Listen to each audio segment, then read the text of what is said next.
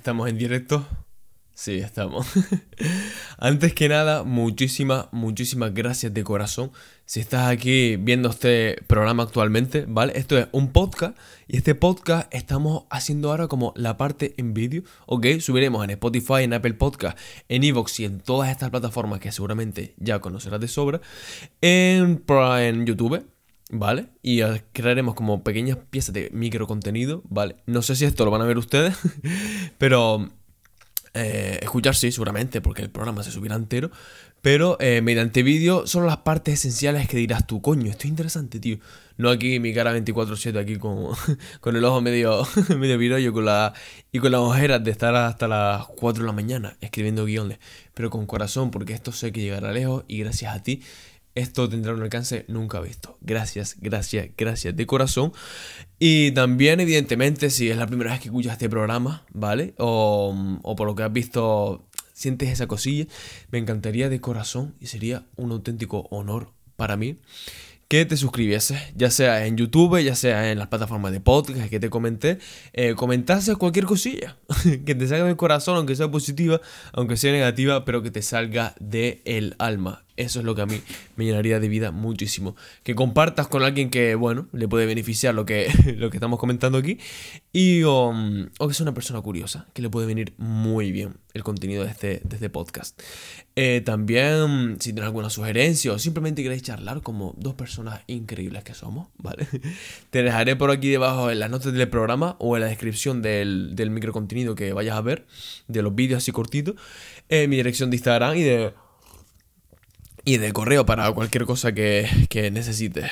Eh, si este es tu primer programa, sea, eres más que bienvenido o bienvenida al único podcast en castellano, ojito, el cual te ilustra sobre el liberalismo como nunca antes lo, habíamos, lo habías estudiado tú.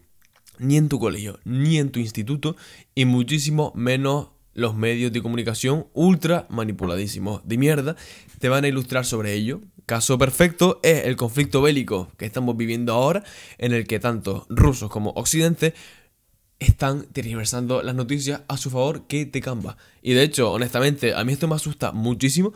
¿Por qué? Porque estás viendo que ellos defienden sus intereses, no los nuestros. Nosotros no queremos guerra. ¿Y qué hacen? Eh, Ucrania a la Unión Europea enviando armamento para defender al gobierno, a Zelensky, que está en un momento terrible. ¿Sabes? Cuando hay gente de las afueras de Odessa, de Kharkov, que no tienen ese, ese material. Como que defienden sus intereses a pesar de que haya guerra. Y sinceramente... Eh, mucho que, decir sobre, nuestros gobernantes, entre comillas. Y bueno, en estos días seguramente habrás escuchado infinidad de veces términos súper complejos, pero quizás otros te resulten un poquito más familiares. Pero sin duda, entre todos estos hay un término que nos llama absolutamente más la atención. Y es el término ruso vodka. No, fuera coña. este no es.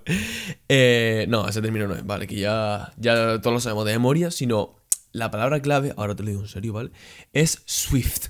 ¿Qué es exactamente Swift? ¿Suena a modelo de coche, a un labial nuevo? No, para nada. Y siendo honesto de corazón, me enteré de este concepto hace prácticamente dos días, ¿vale? Que estaban diciendo, no sé qué es Swift y yo, Swift me suena una caja de bombones. Eh, vale, exactamente qué es lo que significa Swift y tanto tú como yo profundizaremos en este concepto en los próximos segundos.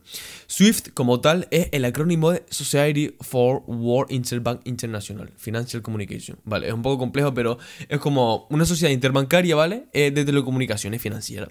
Es decir, que mm, en la infraestructura SWIFT se agrupa en la gran mayoría de los bancos del mundo, ¿vale? BVA, eh, Banco Colombia, mm, las filiales del BVA México, desconozco qué bancos hay en México como tal, eh, haciendo posible una comunicación sumamente rápida y segura entre ellos. O sea, que tú puedas hacer un intercambio entre BVA, venga, eh, te mando un euro allá, hacia pesos colombianos en Banco Colombia, ¿vale? Pues gracias al sistema SWIFT puedes hacerlo sin, sin ningún problema. Y por tanto se puede realizar de manera totalmente segura. Sin embargo, de manera rápida también.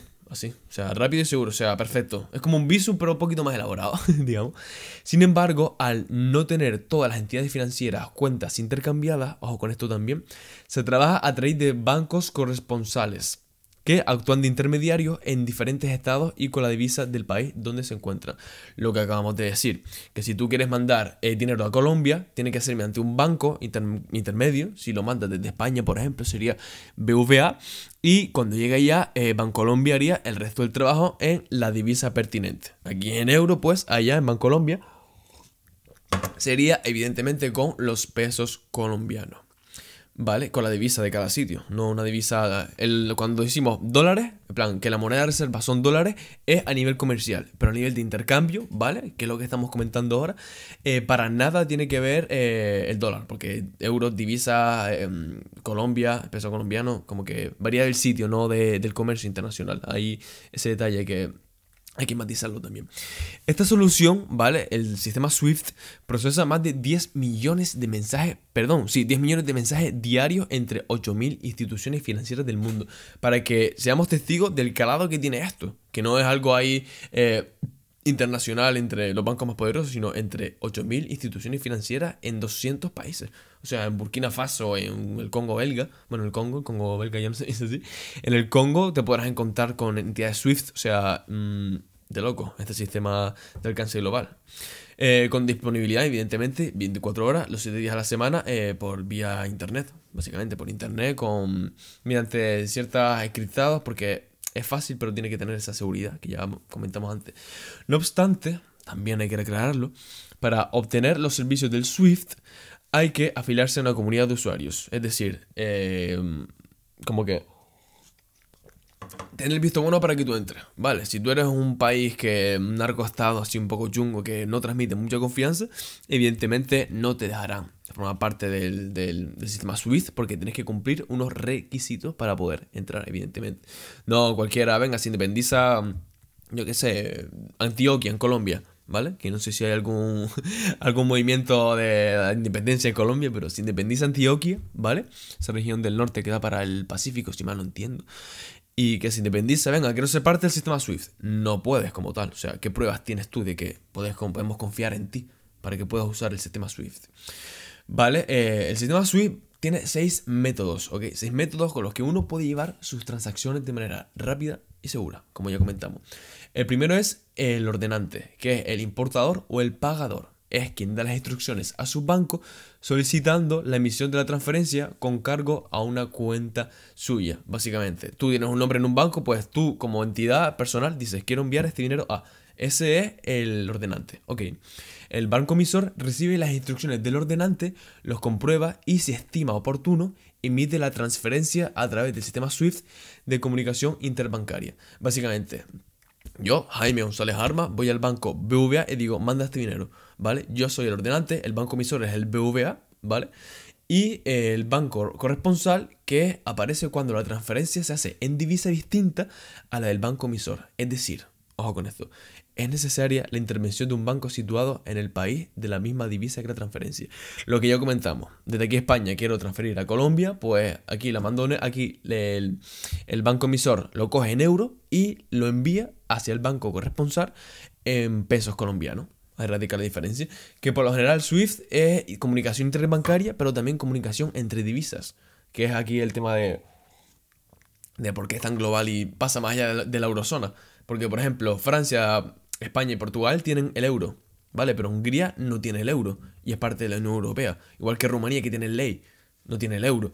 Y, mm, y como que tiene ese matiz de que no es entre las mismas divisas, sino con el rublo ruso, con el, con el ley rumano, ¿sabes? Como que tiene esa amplitud que no tiene ninguna pared en base a la divisa y por eso lo hace especial, porque que lo envíes en euros y allá llega la cantidad correspondiente en pesos colombianos a otro banco, pues la verdad es que esto no es Swift, lo que hemos escuchado no es cosa menor, a pesar de que mucha gente, me incluyo, no sabía lo que era hasta hace prácticamente dos días. Después el banco pagador, ok, pasamos al cuarto, al cuarto elemento del Swift, es la entidad con la que cuenta el beneficiario del pago. Tiene la cuenta donde llega el dinero de la transferencia, básicamente. Donde llega el dinero a ese banco concretamente. El banco corresponsal, digamos que es lo mismo, pero como que el banco pagador es el que da directamente en bandeja al, beneficiario, a tu amigo de Colombia, el que recibe el dinero, básicamente. El beneficiario, evidentemente, es el cobrador o exportador el que recibe la cuenta de los fondos que tú le enviaste. Ok, entonces repasando ordenante, yo le digo al banco emisor, quiero que me mande estas euros en divisa, ¿vale? Hasta Colombia, el banco corresponsal lo coge en pesos colombianos, el banco pagador como que le dan bandeja a ese, al beneficiario, ¿vale? Toma tu dinero que estaba en euros en pesos colombianos ahora, y el beneficiario, el cobrador que se encuentra esto, ¿vale? Pasamos ya al tema de actualidad, ya sabemos más o menos que es el SWIFT, ¿no? Una transferencia interbancaria de divisa, a grosso modo. Eh, vale, excluir a Rusia del sistema SWIFT, que es lo que se está diciendo en todos lados, lo que lo van a hacer y que los medios no tienen piedad con eso. Y vamos, Europa, Japón, todos estos a muerte. Rusia debe estar fuera, ¿vale? Asestaría un golpísimo, bastante, bastante duro y contundente y peor, duradero, ¿vale? A las finanzas y al comercio del país. Por tanto, puede dificultar muchísimo sus importaciones Ojo con esto, importaciones al petróleo, gas y otros alimentos. Es curioso porque le ponen muchísimos vetos, quiero que estés muy atento con esto, ¿vale? Muchísimos vetos a la economía rusa de venga. Tú no puedes eh, comprar fuera, ¿vale? A nivel comercial con el tema SWIFT, pero sin embargo puedes vendernos. ¿Qué quiere decir esto? Que Europa no te va a dar a ti suministro, pero nosotros, pero tú, Rusia, no lo tienes que dar a Occidente. Porque a pesar de todo, el gasoducto a día hoy, ¿vale? 28, lunes 28 de febrero de, 2022, ¿vale? Si la guerra sigue dentro de 5 años, que espero de corazón que no, que esto se quede más en una coña. Eh, como que, pues, el gasoducto no ha parado, que sigue trabajando, trabajando, y a pesar de la guerra, tanto los aliados como Rusia siguen beneficiándose de ese gasoducto. ¿Por qué? Porque Europa recibe ese gasoducto y Rusia recibe el dinero, esos mil millones diarios que le pagamos a Europa. La otra, la otra parte, la otra cara de la moneda que no se cuenta en los medios de comunicación. Curioso, ¿verdad? Ahí Rusia, tal, lo que han hecho, mandando armamento y tal, pero por debajo todos siguen ganando su dinerito. Y así que, ¿por qué va a haber una guerra nuclear? ¿Para qué? Para ponernos todos si nos beneficiamos del gasoducto que estás tú haciendo que funcione el país que está bombardeando. ¿Entienden?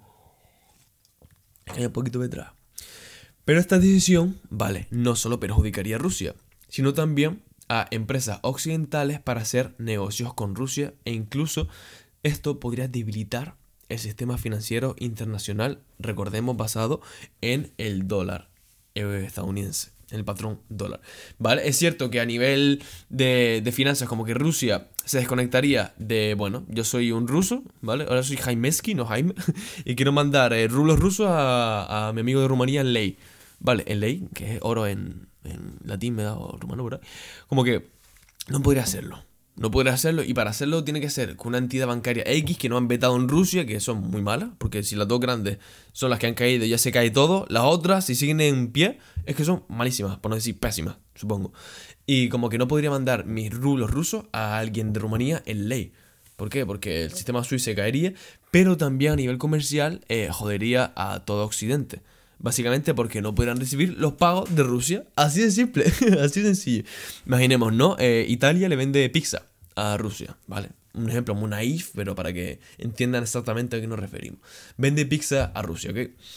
Y esa pizza, pues nada, se la da a Rusia, de Italia, pero dice, dice Rusia ahora, vale, muy bien, te pagaría, pero como ustedes me han puesto mil barreras para poder darte eh, rublos a euros para pagarte la pizza, no puedo hacerlo. Por tanto, se perjudicarían las dos partes. La primera, Rusia, porque no recibiría esa pizza. ¿Por qué? Porque Italia no recibiría el dinero de Rusia. Así de simple, así de sencillo, súper, súper obvio. Por tanto, ¿saben el meme este de Tom y Jerry? Que está Tom en un agujero con una escopeta y la escopeta le da a sí mismo. Pues algo así es la, las acciones de Europa contra Rusia. O sea, poca, se ha calculado muy, muy, muy poco. Eh, bueno, como estamos comentando, diga que el comercio internacional eh, se intercambia en el dólar. O sea que el dólar es la, la divisa de reserva. Pero como es SWIFT, como que a menos que sea a nivel comercial, es decir, a nivel de transacciones, de dinerito, dinero, ¿vale? Es muy complicado porque es rublos y rublos es pasar a euros, ¿vale? Eso es sistema SWIFT. Pero luego el dólar tiene su papel porque es la reserva comercial. Es decir, que si Rusia compra productos estadounidenses, ¿vale? Compra productos estadounidenses, eh, lo hace con, dólares. O sea, mm, de rublo pasa a una entidad tal que se convierte en dólares y esos dólares pasan en reserva a Rusia. Me estoy haciendo un lío, me da, pero como que mm, perjudicaría a Occidente sí o sí, ¿vale? Y al dólar inclusivamente porque es la divisa con la que a nivel comercial eh, se, se, trafica, se comercia, trafica, no, se comercia, ¿vale? Estamos hablando de, de y de manises, no de droga. Y como ahora el tablero mundial, ¿vale? Ya no forma parte de una nación tan importante como Rusia a nivel comercial, digamos que se nota bastante debido a que tristemente, o afortunadamente, en la mayoría de los casos, pero ahora mismo tristemente, estamos todos conectados por mucho que vayamos de nacionalistas y que venga Rusia, viva España, viva Francia, todos dependemos de todo. Es lo que hay, estamos todos conectados. Duele mucho, algunos, otros les, les aplaudirán porque podrán vender sus productos en un país X a tomar por saco, pero esa es la verdad, te gustó o no. Todos estamos muy, muy interconectados. Pero gracias a este maravilloso capitalismo que se nos da de todo y criticamos tanto, el karma nos lo va a devolver sumamente fuerte. Rusia, siendo sinceros, no es una grandísima potencia económica. Claro está, a nivel económico, a nivel militar sí, pero a nivel económico eh, Italia produce más que Rusia. Tiene más PIB. Bueno, que el PIB también es una estafa, ya hablaremos de eso en otro momento, porque la cifra manipula el, perdón, el gobierno manipula las cifras del PIB y es como decir que la mafia eh, se encarga de escribir la tasa de la criminalidad, ¿vale? Ya hablaremos de esto, pues, pero en tal caso, Italia produce más que Rusia. O sea, Rusia no es un socio comercial sumamente que si falla, fallamos todos, pero ¿qué pasa?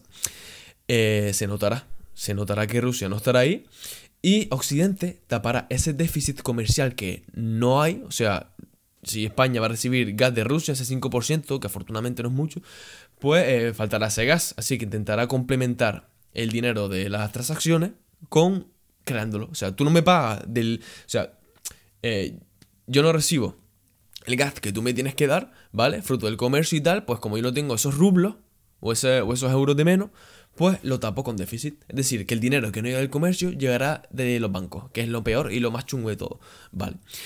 Eh fruto del veto de las transacciones SWIFT, pues dificultará muchísimo más esta tarea. Por tanto, a nivel comercial nos daríamos todo. Eh, vale. Mm, perdón, que estoy aquí un, poco con el guion, que también estoy mirando esto, estoy improvisando, pero también hay cosas que recientemente yo escuché hace dos días, pero quería documentarme bien para esto, pero estoy documentado, tengo el guion aquí con todo, pero necesito más o menos aclarar, ¿vale? El tema del déficit comercial, las transacciones del SWIFT que nos perjudica a todos, tanto a Rusia, pero también a nosotros muchísimo. Y eh, bueno, las transacciones se hacen con dólares, que el dólar es nuestro, nuestra divisa. Y esos dólares que irían para nosotros, fruto del comercio, no lo tendríamos porque nosotros mismos le hemos vetado a Rusia que no lo haga a nivel comercial. O sea, que somos tontos, somos tontos, somos tontos. Y, y bueno, por muy pequeña que sea la diferencia, eh, nos caerá todo tanto a Rusia como a, como. En otras palabras, que es un mundo interconectado y por Rusia aunque muy chico que sea, igualmente nos acabaremos jodiendo todos, ¿vale? Eh, ¿Qué significa esto? Que el dinero que nos daría Rusia en forma de dólares, no lo tendremos. Por tanto, para llegar a tener esas expectativas que tiene el Estado, ¿vale? Porque el Estado tiene que recaudar por huevo, pues esa parte que le corresponde al Estado, digamos que la tapará con déficit comerciales. Repitamos nuevamente que el dinero que no me llega del comercio, pues lo creo yo, de la nada. Ok, genial. Eh, los estados occidentales impriman evidentemente más dinero, mm, expansión cuantitativa por doquier, por tanto esto creará a medio plazo más inflación para contrarrestar en las arcas de los estados el dinero que antes recibíamos fruto del comercio con Rusia, principalmente en servicios energéticos. En España no tanto, pero sí quizás en Centro Europa, Austria, Polonia, eh, Letonia, como que dependía muchísimo, muchísimo del gas ruso. Y ahora con el frío este, mm, la gente no se pondrá a quemar alfombras para entrar en calor. Eh, tampoco podemos ignorar, ¿vale? Que ahora mismo, eh, ya cambiando de tema, esto fue Swift, ¿vale? Swift, a grosso modo, un sistema interbancario en el que tú con tu divisa que puedes enviar a otra persona, a otro mm, pagante, a otro beneficiario, exacto, con otra divisa X la transferencia que tú has hecho, ¿vale? Pues a nivel comercial estamos impidiendo también, no solo ya a nivel monetario, ¿vale? Ya pasamos a nivel comercial, que los dólares porque el dólar es la reserva, es la moneda de reserva mundial, como ya hemos explicado en otro, en otro episodio. Eh, se me hace raro porque estoy viendo aquí y nunca había hecho un podcast en vídeo, tío. Me, me, encanta, me puto encanta. Y espero que se escuche también igual de bien, con el micro este, con la pelusilla, al igual que con la cámara, que vamos a hacer pruebas, testear y que no haya mucho eco. Y a nivel comercial, pues los dólares que recibiríamos por parte del fruto con Rusia, del, intercambio de bienes y servicios, pues no lo tendríamos. Y como tendríamos esos dólares, el Estado tiene que cumplir con unas metas para su reserva. O sea, para gastar en sus mierdas políticas, ¿vale?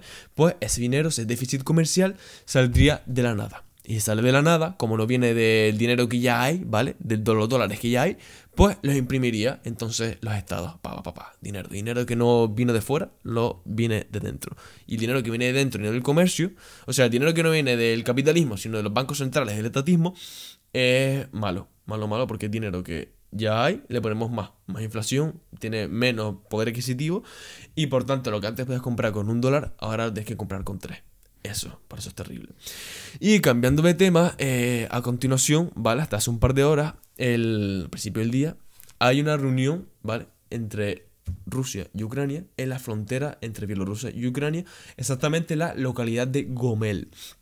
Y esas negociaciones, por de pronto, se dice que tienen eh, como una postura exactamente, eh, bueno, como que están avanzando en temas prioritarios, ¿vale? Y que por de pronto parece que habrá un desenlace optimista por las dos partes, eh, aunque no se sabe también exactamente qué temas se han hablado. O sea, como que ha salido muy bien la reunión, venga, da bien. O sea, puede haber salido peor, pues salió bien.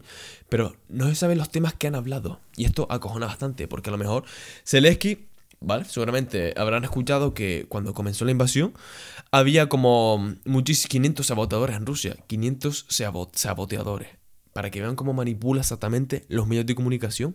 Saboteadores como tal no eran. Por saboteadores uno entiende que joder las alcantarillas, eh, los suministros eléctricos, de agua, de comida y tal. No, eran mercenarios. Mercenarios. O sea, iban a matar a Zelensky. Esta gente. Y como que a lo mejor a un acuerdo, no tanto a nivel nacional, sino a nivel personal. ¿A qué me refiero con esto?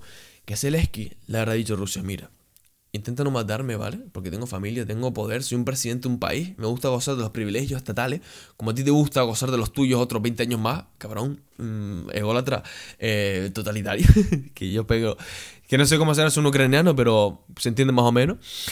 Y, a lo mejor habrá ya algún trato de venga, mira, no te, te mando guerra, ¿vale? O sea, eh, tú y yo estamos en guerra le he dicho Putin, ¿vale? Seguirán mandándose tropas, eh, tú y yo hacemos como que estamos en guerra, pero por debajo, pues bueno, a lo mejor te doy ciertas participaciones en empresas de mis colegas, de Gazprom, o quizás de mm, a nivel de otros suministros, como puede ser el crudo ahí de, de Asia Central, que también de Asia Central, de Asia Central, perdón, que no vocalice bien, que también tienes participaciones y a lo mejor se les se salva, pero la guerra continúa en su país.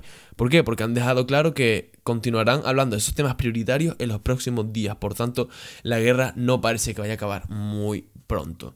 Quizás le beneficiará a Zelensky ese bujillo de guerra. Le beneficiará también que esté el país un poco en caos para aumentar más así la popularidad de su figura y que las próximas elecciones sea elegido por unanimidad, ¿qué tratos habrá hecho con Putin? Porque recordemos que la política no es lo que sale en los medios de comunicación, es lo que se cuenta por detrás. Lo que se cuenta por detrás. Lo que tú ves ya está pactado, cabrón, ya es un teatro. Pero lo que está, lo que. Las reuniones a puerta cerrada, eso es lo que marca exactamente el curso de la historia. Nada más. Nada más. No lo que sale en las noticias.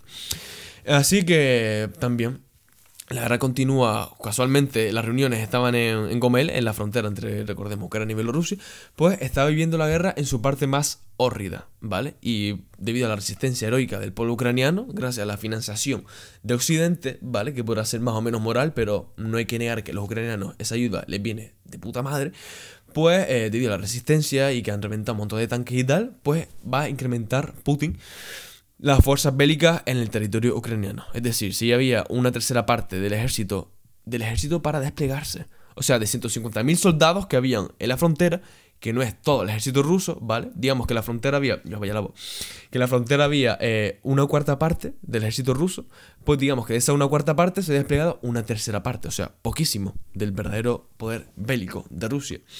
Y bueno, que van a incrementarlo un poquito más para tomar sus objetivos eh, bélicos. O sea que el ejército que ya había se va a incorporar más con las supuestas tropas chechenas en sus filas, que ya tienen ahí la fama de, bueno, la guerra chechena, putos sádicos, mercenarios, que su única finalidad es ganar dinero, mm, ser mercenarios de la hostia y dar por culo para, conseguir sus intereses. Por tanto, eh, esto ha provocado ataques también, debido a que hay menos organización militar y como que hay muchas más tropas, pues se pueden tomar ciertas libertades. Ha habido ciertos ataques contra civiles en ciudades como Kharkov, la segunda ciudad más importante que ya hemos hablado en el último episodio. con la desesperación de Rusia de tomar de una puta vez esta capital de provincia que lleva ya cuatro días y no la toman ni para Dios. O sea, Putin se confió tanto que los objetivos que tenía no los ha podido complementar. Mariupol sigue ahí, que es tuya, que es mía, Ucrania contraofensiva, como que sigue ahí, como que no tiene nadie. Con Kharkov sigue más o menos igual, ataca pero contraofensiva ucraniana y más o menos le va bien a ellos. Eh, Odessa también, ya lo hablaremos ahora, dentro de poco Odessa, de esa, Odessa yo, Rimasa, como que están ahí ahí y la verdad que es un poco, esta guerra es un poco complicada y un poco extraña. Y en esa ciudad de Mariupol, ¿vale? Y es lo que hay que lamentar. Y en Kiev, eh, maternos, hospitales han sufrido, han sufrido, vale, bombas por parte del ejército ruso, ataque, y se han visto la obligación de esconder a sus pacientes en búnkeres que se encontraban bajo su, su, su subsuelo. Y como que volver otra vez al pasado, que Rusia, Ucrania sufrió la invasión rusa con las tropas soviéticas, el Holodomor, el Holodomor, ¿vale? El genocidio ucraniano que se habla poco, que murieron de 20 a 30 millones de ucranianos, de las hambres, de las hambrunas, ¿sabes? Y ahora viviendo otra vez lo mismo y como que atacando reiteradamente instalaciones, instalaciones civiles, mm, no solo hospitales, sino también casas. La gente está confinada y atacan barrios residenciales, estos salvajes, tío. Y los vídeos, una señora sin pierna que perdió una con, un obús, ¿sabes? Dos personas ahí tiradas en la calle y la gente pasando con una indiferencia terrible, sabiendo porque eso es lo más normal en tiempos de guerra. Dando por hecho que ver a alguien tirado con una pierna menos, bueno, una más. Allí vi cinco niños muertos. Esas putas mierdas de la guerra que solamente la guerra trae. Vale, desde que me ubico un poquito más. y eh, bueno, y también hay que entender la hipocresía de la política. La hipocresía de la política. ¿Se acuerdan cuando atacaron Rusia? Cuando Rusia atacó Ucrania al principio que dijeron, decían los, los grandes cabezas de Estado, no atacaremos instalaciones civiles. Nos limitaremos a desnazificar Ucrania y a desmilitarizarla. Vamos, básicamente dar por culo a su ejército, no a la gente. Mentira, mentira. Están atacando instalaciones civiles y barrios residenciales cuando dijeron que no. En la guerra todo vale, cabrón. Todo vale. Hemos sido nosotros como occidentales muy ingenuos de eh, confiar en los rusos, sabiendo que históricamente ninguna guerra se ha cumplido lo que sí va a ser. Si dices que no van a atacar eh, barrios residenciales, es que tarde o temprano ocurrirá porque la guerra es así. También se especula que en Odessa están planeando una invasión anfibia para tomar esa ciudad de una jodida vez. Una intervención por las fuerzas rusas en Odessa podría poner a Ucrania contra las cuerdas, debido a que cortaría totalmente su única salida por el mar que les queda. Debido a que, bueno, también la situación marítima de Mariupol, las, perdón, la ciudad marítima de Mariupol se encuentra en una situación bastante delicada en esa, en esa forma. Debido a que Ucrania, ¿vale? Hazte un mapa ahí mental, como que Odessa Odessa se encuentra aquí cerca de Rumanía, pues por aquí Crimea, que también forma parte de Rusia, mm, porque lo conquistó, pero no de manera legal, no de manera legítima, y el, bueno, el referéndum que hicieron para ser a favor, a favor de Rusia, nadie, nadie, nadie fuera de Rusia da a favor que eso fue, que eso es, ¿cómo decirlo? Eh, efectivo, ¿vale? Que no tiene validez ninguna, exacto. Y bueno, como que si Ucrania pierde Odessa, digamos que eh, pierde todo conexión con la marina y vamos, se queda aislado en tierra, únicamente en tierra con el ejército del aire, que tampoco domina el cielo ucraniano, por tanto sería una cosa muy jodida. Ofensivas rusas, contraataques ucranianos, exitosos, una y otra vez. Dichas ofensivas por parte del gobierno de Zelensky han dejado en contra a los desesperados militares rusos con numerosas bajas, también hay que decirlo, y material bélico por los suelos. O sea que hay tanques ahí, soldados rusos muertos. El ejército ucraniano está tomando también su baja y su parte, su parte fuerte en, la guerra. No se están rindiendo, están luchando, están armando a, a sus civiles. Es triste que la gente que vaya a la frontera tenga que volver para enfrentarse a la guerra, esa es la peor, la peor parte. Y el conflicto actualmente, ¿vale? Se encuentra en un punto estancado, en un punto álgido a la par, en el cual un mínimo error diplomático podría desencadenar un final fatal. Putin ya alertó ayer mismo a sus fuerzas disuasorias nucleares ante las amenazas de la OTAN.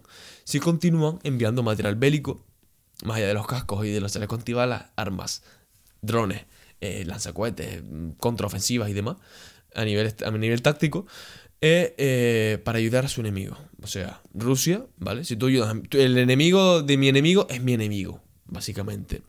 Por tanto, la OTAN no parece echarse atrás y esto irá más, porque también Suecia y Finlandia quieren anexionarse a la OTAN, por de pronto, y Ucrania a la Unión Europea. Así que Putin está consiguiendo todo lo que quiso evitar, pero las armas nucleares están en juego.